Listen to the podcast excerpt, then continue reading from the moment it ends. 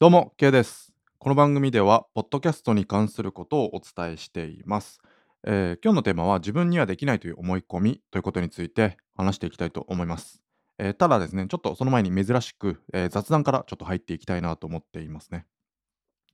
えー雑談って何かっていうと、えー昨日あの自分の家のですね、えー Wi-Fi が、えー切れました、えー急に使えなくなりました。まあ、実際には一昨日の夜から、えーずっと使えなかったんですけど、まあ、明日になれば治るんだろうなっていう、えー考えでですね、えー昨日を迎えたわけなんですけども、えー朝ポッドキャストを撮ろうとしたというか、まあ、パソコンを開いたらですね、全然ネットが使えなくて、えー困りました。ということで、昨日はアップできませんでしたという、えー言い訳から入りますが、えっとですね、ネット環境ってすごく大事だなと思って、まあ結局昨日一日なんかずっといろんなとこに電話して、まあソネット光を使っているんですけど、もうあのなんかコロナがどうたらこうたらって言って、もうどんだけ電話かけても繋がらないんですよね。なのでなんかこう NTT と連携取ってるみたいなんで、まあそっちの機材の方に電話して、で、なんだかんだやっている間になんか自然と治ったみたいな感じになったんですけども、まあ結局原因は何だったのかっていうのが分からずですね、まあ、何もしなくても自然に治ったのかっていう、なんかちょっとあやふやな感じで、えー終わ解決したんですけど、まあ、すごくネット環境大事だなと思って、で、まあ、Wi-Fi 使えなくても別にテザリングで、えーポッドキャストぐらいアップできるだろうって話なんですけど、まあ、そのテザリングするためのですね、スマホのギガ数も残り1.2ギガとかなんですよ。まあ、元が10ギガのやつ使ってるんで結構多いは多い方だとは思うんですけどね。なので、まあ、この Wi-Fi 環境、うん、ネット環境を整えようと思って、まあ、来月から、まあ、あの、始まりますよね。大手三大キャリアの格安プランっていうのが始まる、各社始まると思うんですけど、まあ、楽天モバイルはちょっと仕事上、えー結構田舎とかにも行ったりするんで、まあ、論外ということにしていて、で、まあ、今、候補としては、まあ、au、アハモ、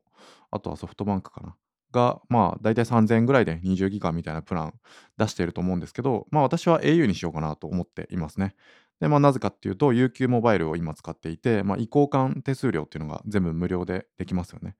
で、月額2480円で20ギガ。まあ、通話5分かけ放題っていうのをつけるんで、まあ、2980円で、まあ、別の会社とも一緒かなっていうところで、で、一番いいのがですね、1日200円で高速データ通信使い放題というのがオプションで、えーその日ごとに選べるんですよね。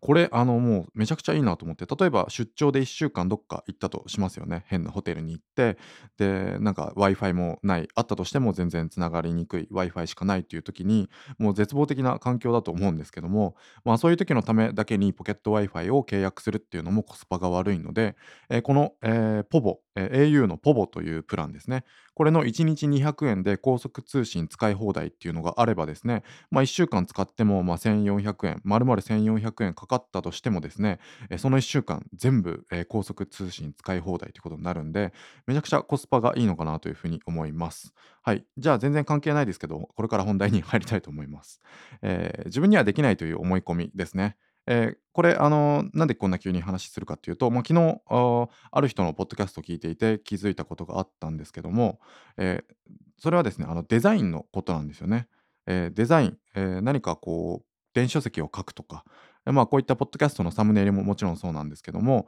え何かデザインをしようと思った時に、え私はですね、自分にはセンスも才能もないからということで、えー諦めていました。半ば諦めていました。えーまあ、やりもせずに諦めていたわけではないんですけども、まあ、今まで電子書籍を4冊ぐらい、えー出版しています。まあ、ポッドキャストに、え特化して、え情報発信をする以前の、え書籍なので、まあ、え割と、え今話していることとは関係ないことについて、まあ、ですけど、えー電子書籍を4冊ほど出版しているんですよね。で、その4冊は全て自分で表紙を自作しました。で、ここで感じた感想として、えー感触、感想、えーとしてですね、えー私にはセンスがないから、これやめた方がいいんじゃないというふうに思いましたね。まあ、あの、電子書籍出版に慣れるためということもあり、えー私の師匠は自作することが基本だよということもおっしゃっていたので、えーまあ、もちろん、えーそれを踏襲し、自分で作っていたわけなんですけども、えーこれあのやってみた感想としては、まあ、先ほども言いましたが、私にはセンスがないので、これやめた方がいいんじゃねっていう風に感じになってたんですけども、えー昨日、まあ、さっきも言ったポッドキャストを聞いて気づいたことっていうのがですね、えーデザインは、えすごく難しいと感じるかもしれないけども、え少し勉強すれば実はすごい簡単なことだっていう風に気づくという風なことを言っていた人がいたんですよ。で、あ、そうなのかなと思って、えーちょっとあのまあ、それもですね、Kindle の電子書籍で、まあ、表紙の作り方みたいな感じで、まあ、結構数年前からもう出されていた、まあ、プロのデザイナーの方が、え、出版されていた、え、で、え、電子書籍があったので、それを読んでみたんですよね。で、まあ、さっきあの、起きる前にベッドでファーっとこう、まあ、昨日寝る前にも少し読んだんですけど、ベッドの中でさーっと流し読みした程度で、えー私は、え、思ったんですよね。あ、結構簡単じゃねえかこれと思って。まあ、簡単っていうか、まあ、やってないんで何とも言えないんですけども、えーなんかこう、そこに書いてある注意事項っていうのを、えーそのまま守らずにやっていたなっていうのがあったんですね。例えば、えー Amazon って背景が白ですよね。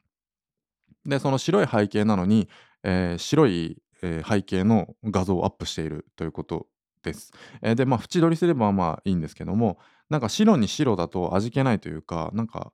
うん、その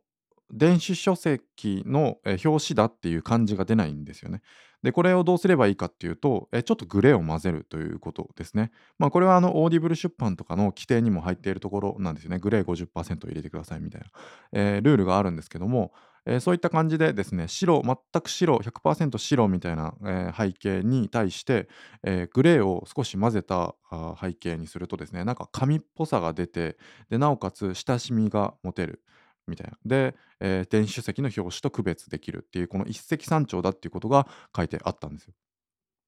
っていう感じでですね、あの何も知らずに素人っぽさをえ全開にしていた私のえ電子書籍、えー表紙作成ですね、えーこういったことをまあさーっと流し読み、たった一冊の本でですね、えー流し読みするだけでえー気づきがいくつも得られたということです。で、私の中で、あこれ自分で作れるじゃんっていうふうに、まあ、他にもですね、なんか、まあ、基本的にデザインはパクリであるみたいな考え方の人だったんですけども、えーいろんな自分の中に蓄積された情報を、えーいかにですね、あのー落とし込んで分解して再構築していくかっていうことが、えープロのデザイナーの仕事であるみたいな感じなんですよね。まあ、もちろん他にも、えー勉強することもたくさんあるとは思うんですけども、まあ、基本的には、えーそのコピーを再構築するということが、えまあ、デザインであるよみたいな、まあ、そんな感じのことをおっしゃっていたんですけども、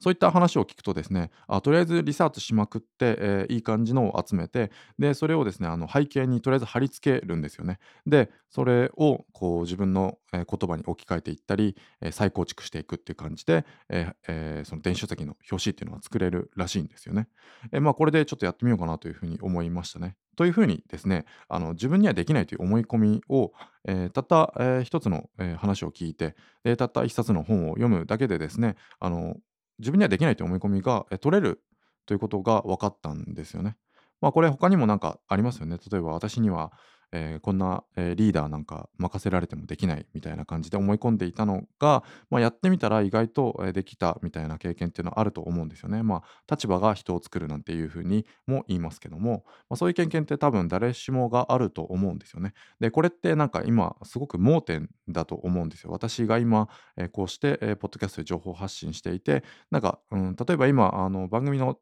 サムネイルもあるんですけども、それはあのプロの方にお願いしましたね。えーお金を払って、えー作っていただいたんですけども、これはですね、まあ、作っていた,、えいただいたものはすごく良かったなと思って、えー気に入ってもいるんですけども、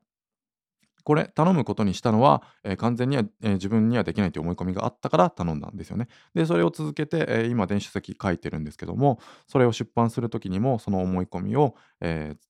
ーうん、そのままの状態でですね、えーまあ、うん、誰かにお願いしようかなというふうに考えていたんですよね。で、まあ、こういった自分にはできないという思い込みがあったことによって、まあ、そうですね、自分のスキルが上がるチャンスっていうのを逃していたということになります。まあ、これからですね、あの、何かデザインをするっていう機会が絶対この先増えてくるんですよね。まあ、情報発信、こうやってポッドキャストを聞いている方っていうのも、情報発信している方っていうのも、いらっしゃると思いますし、これからしていきたいというふうに思っている方に、え、もちろん私の、え、このポッドキャストっていうのを届けているんですけども、え、そういった方っていうのは、これからデザインしていく機会っていうのはもちろん増えていくと思います。え、YouTube やるにしてもサムネイル画像を作りますし、え、なんか、え、ランディングページ作るにしても、え、なんかそう画像を作ったりしますよね。え、ということで、え、これからですね、デザインっていう触れる機会が、え、すごく、え、多くなると思うんですけども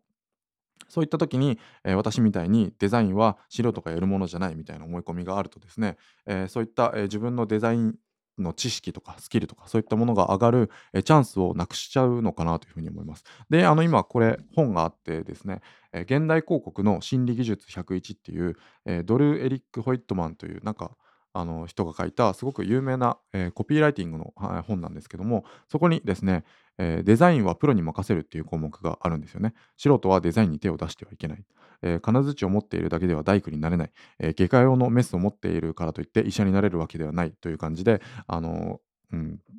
その、なんていうんですかね。素人はとにかく、えープロえーなんかそのプロの真似をするな的なことが書いてあるんですけども、まあ、うん、結構お金をかけた、えー商品を販売する時とかですね、えーそういう時は、まあ、もちろん素人が作ったデザインとかで、えーチャレンジするのはなかなか、まあ、リスクがあるなというふうには思うんですけども、えネットで何かを情報発信したり、ネットでお金を稼ぎたいと思った時にですね、え自分で、えー何もかもやっすいません。自分で何もかもやれるっていうのが、まあ、メリットでもあるので、リスクっていうのはほぼ、金銭的リスクっていうのはほぼないので、まあ、自分のスキルを上げるっていう意味でもですね、まあ、デザインとかそういった自分にはできないという思い込みを取っ払ってもらって、えー自分のスキルを上げていくという意味でも、えー何か、えー挑戦した方が、えーいいんじゃないのかなというふうに思って今日の音声を取りました。はい。ということで、えー今日は以上にしたいと思います。ありがとうございました。